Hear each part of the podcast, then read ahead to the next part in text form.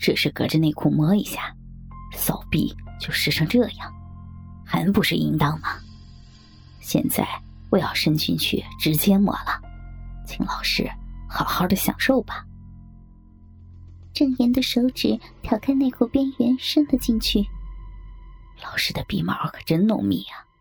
听说鼻毛浓密的女人性欲都是很旺盛的，而且会不顾一切的追求性的满足。请，请你不要再羞辱我了。那么，就让事实来说明老师是怎样淫荡的女人吧。郑言拨开肥厚的逼唇，摸到了逼斗，有节奏的按捏着。李文全身紧绷，用残存的理智抗拒着。然而，成熟的肉体已经被欲火燃烧起来，完全背叛了自己。乳头坚硬的挺立起来，美丽的脸蛋烧得通红，饮水像泉水一般往外涌出，顺着大腿向下流。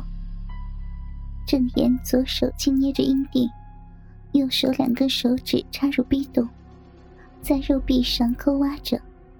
随着他的动作，小臂里发出轻微的咕叽咕叽的声音。老师啊，你的骚逼已经洪水泛滥了。郑言继续用语言挑逗他。可怜的李文，此时已经几乎要崩溃了。他无法再提任何抗议，只在喉咙里发出含糊的呻吟。看到老师这么淫荡，我也受不了了呀。郑言掏出了胀得铁硬的大鸡巴，湿透的内裤被拉到膝盖，李文紧紧的夹住大腿，要守住最后一道防线。一根火热的肉屌顺着骨沟，从大腿根处插进来，在逼唇和阴蒂上来回的摩擦。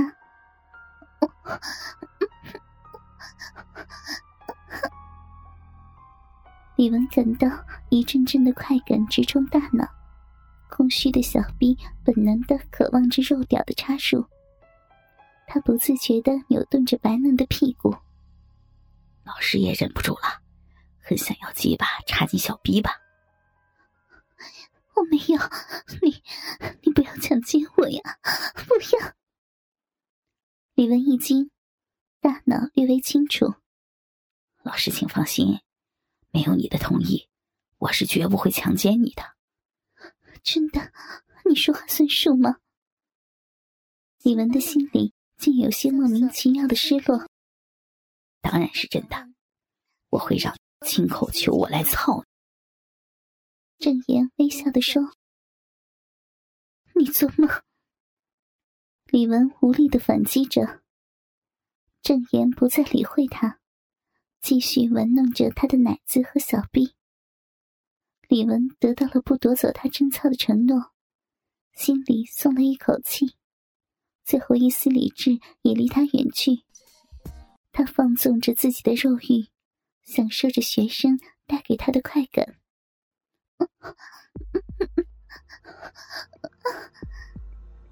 李文紧紧的抓住郑岩的手臂。全身一阵痉挛，淹没在快感的波涛中。第一次在大庭广众下达到了高潮。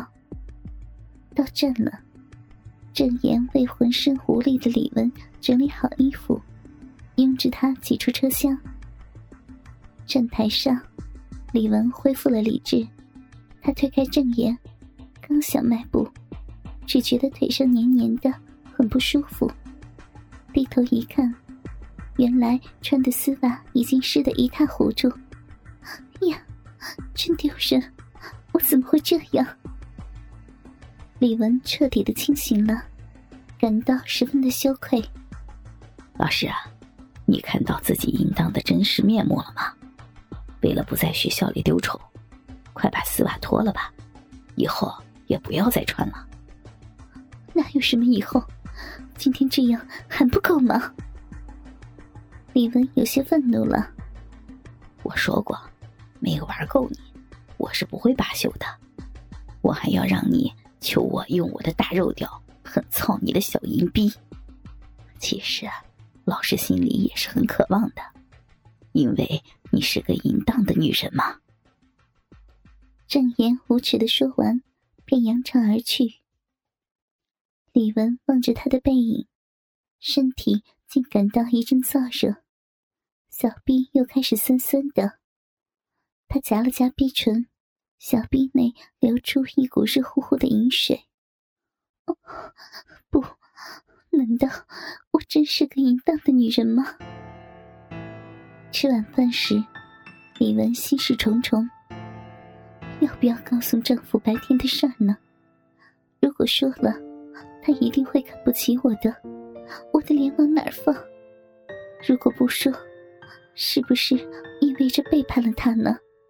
该怎么办呢？正犹豫不定，忽听陈超说道：“小文啊，有件事告诉你，公司派我明天出差。”什么？李文很是惊讶。虽然丈夫出差是经常的事情，但新婚后刚上班就要远行，还是出乎她的意料。你们公司怎么这样没有人情啊？没办法，这么多日子没上班，有一大堆事情呢。谁叫我在销售部做呀？如果是财务部，就可以天天的陪你了。那你就申请调财务部好了。李文有点气恼的说。如果你是公司老板，那就好了。哼，我要是老板啊，就炒你的鱿鱼，罚你在家洗碗。好好好，等你做了老板，我给你做保姆，行了吧？说正经的，这回要出去一个多月呢，你一个人在家，我可不放心。这你就别操心了，我会照顾自己的。明天你什么时候走呀？上午十点半的飞机。嗯，你路上小心啊。李文最终还是决定不说了，就当它是个秘密吧。第二天早上，李文打开衣柜，想了想，挑了一件宽松的 T 恤衫穿上，小三角裤外再穿束缚裤，最后套上厚厚的牛仔裤。虽然这身装束让他觉得很难受，但是想到昨天的事，难受也要忍着。陈超看着很奇怪，忍不住问道：“小文啊，天还很热呢，你穿这么多干什么？”“什么呀？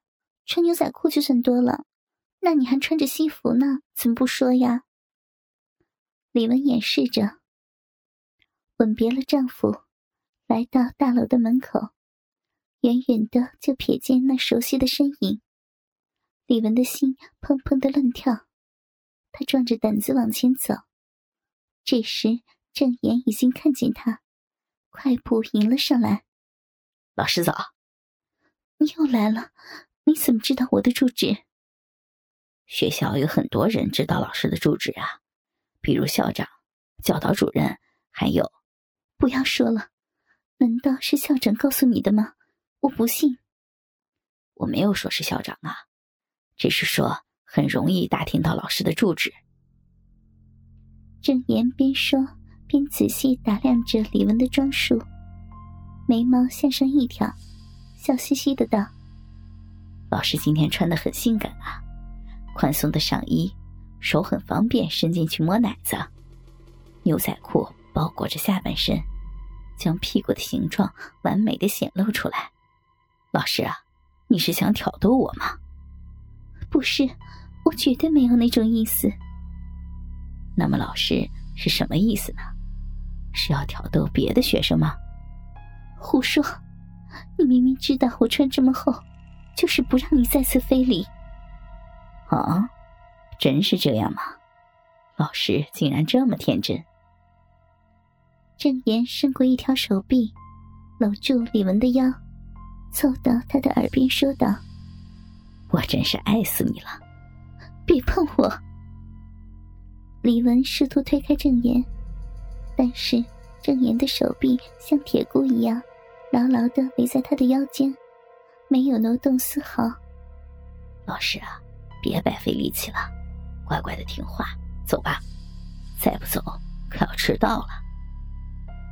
李文无奈的放弃挣扎，两人像情侣似的搂在一起，往地铁站走去。